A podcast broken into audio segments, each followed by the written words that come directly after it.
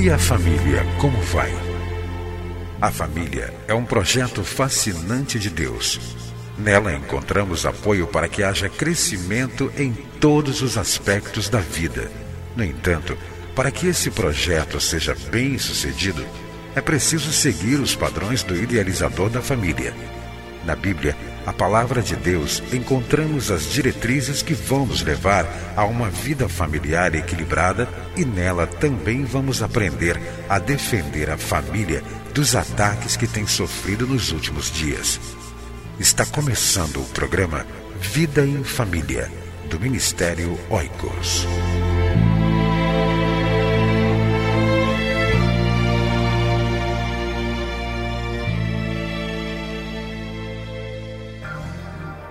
Quer fazer um trabalho dinâmico com casais e famílias da sua igreja?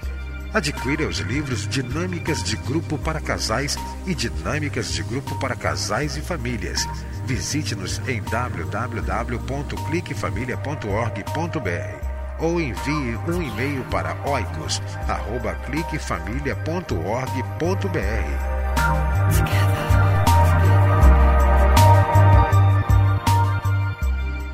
identificando e resolvendo conflitos conjugais.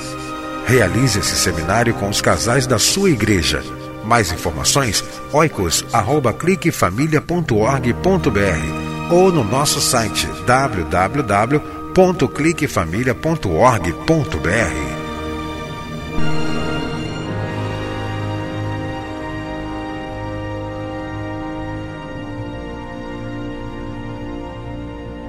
Muito bom estar com você mais uma vez para o programa Vida em Família.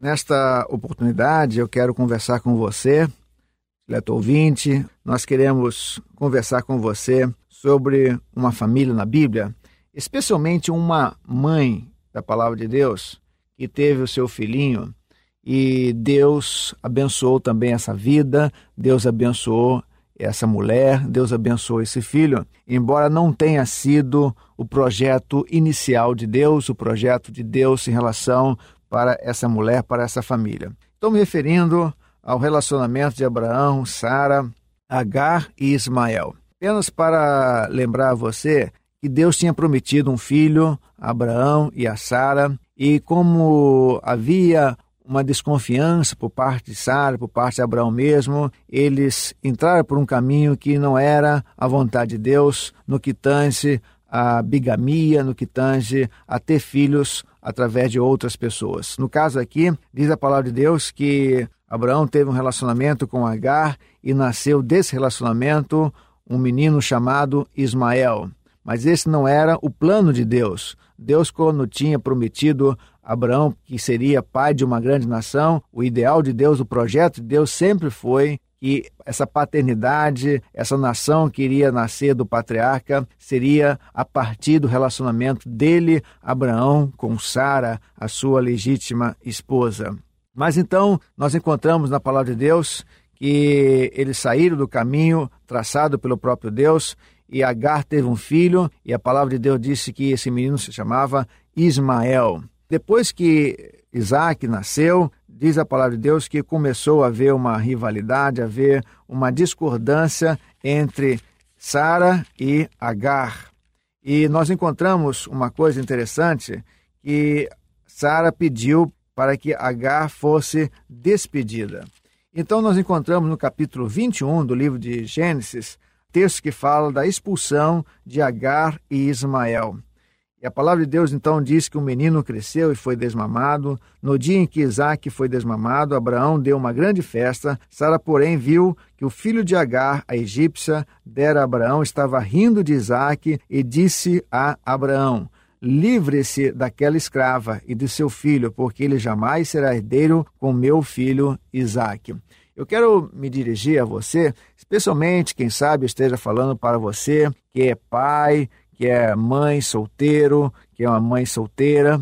E esse texto se aplica muito a esses casos. O ideal de Deus, o projeto inicial de Deus, é sempre que os filhos nasçam num contexto de casamento. A vontade de Deus é que as crianças viessem ao mundo a partir de um relacionamento conjugal. Nós encontramos isso na vida de várias pessoas cujo texto nós encontramos na palavra de Deus. Mas, pela graça, Deus usa esses casos para mostrar o seu cuidado, para mostrar a sua atenção para essas pessoas que têm filhos fora do casamento, do casamento legítimo, do casamento ordenado por Deus. Aqui nós encontramos a história de uma mãe, Agar, com seu filho Ismael, que foi despedido, que foi mandado embora. E havia no coração daquela mulher uma desesperança, havia no coração daquela mulher um desânimo em relação ao futuro. A palavra de Deus diz no versículo 15 que quando acabou a água da vasilha, ela deixou o menino debaixo de um arbusto e foi sentar-se perto dali, à distância de um tiro de flecha, porque pensou: não posso ver o menino morrer. Sentado ali perto, começou a chorar. Vamos imaginar essa cena uma mãe com seu filhinho sentado debaixo de uma árvore, se distanciando desse filho, esperando que esse filho morresse, não queria de maneira nenhuma ver o seu filhinho querido morrer. E a palavra de Deus diz que ela começou a chorar. Havia uma tristeza no seu coração, havia uma mágoa no seu coração, havia muito pesar no seu coração. Mas Diz a palavra de Deus no versículo 17: Deus ouviu o choro do menino e o anjo de Deus do céu chamou a Agar e lhe disse: O que aflige, Agar? Não tenha medo. Deus ouviu o menino chorar lá onde você o deixou. Levante o menino e tome-o pela mão, porque dele farei um grande povo. Então Deus lhe abriu os olhos e ela viu uma fonte, foi até lá, encheu de água a vasilha e deu de beber ao menino. E Deus estava com o menino. Ele cresceu, viveu no deserto e tornou-se flecheiro. Vivia no deserto de Parã e sua mãe conseguiu-lhe uma mulher da terra do Egito. Deus ama a todos. Deus ama aquele casal que tem filhos. Deus ama aquela família em que os filhos nascem no contexto do casamento, mas também Deus ama aquela mãe que é solteira, aquele pai que é solteiro. Deus não aprova, é claro. A vontade de Deus é que os filhos, como já disse, não nascem nesse contexto, mas Deus derrama a sua graça, Deus derrama a sua bondade sobre essas pessoas, sobre esses homens, sobre essas mulheres, esses pais solteiros e essas mães solteiras.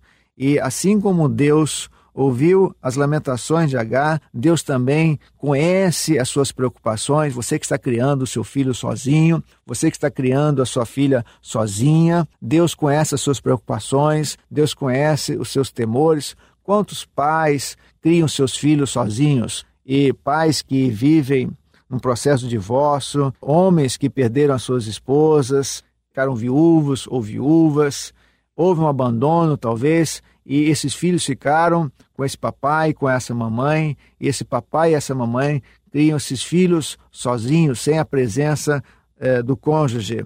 E aqui nós encontramos uma cena nesse sentido. Deus conhece a sua preocupação, Deus conhece as suas ansiedades. E o mesmo Deus que disse a Agar para que ela não se preocupasse, é o mesmo Deus que diz a você também, papai solteiro, mamãe solteira. Não se preocupe, coloque esse menino nas mãos de Deus e ouça o que Deus disse na sua palavra. E Deus estava com o menino. O mesmo Deus que prometeu estar com Isaac é o mesmo Deus que prometeu também estar com Ismael. Deus promete estar com você, pai solteiro. Deus promete estar com você, mãe solteira abençoando a sua vida e prometendo grandes coisas para o futuro da sua família. Que Deus abençoe você e que ajude a você também a viver bem em família. Entre em contato com o Ministério Oicos, escrevendo para a Rua Marise Barros, 479, Sala 7, Maracanã, Rio de Janeiro CEP 20.270-003 ou através do nosso site na internet www.cliquefamilia.org.br. Que Deus abençoe a sua casa. Esteja conosco na próxima edição de Vida em Família.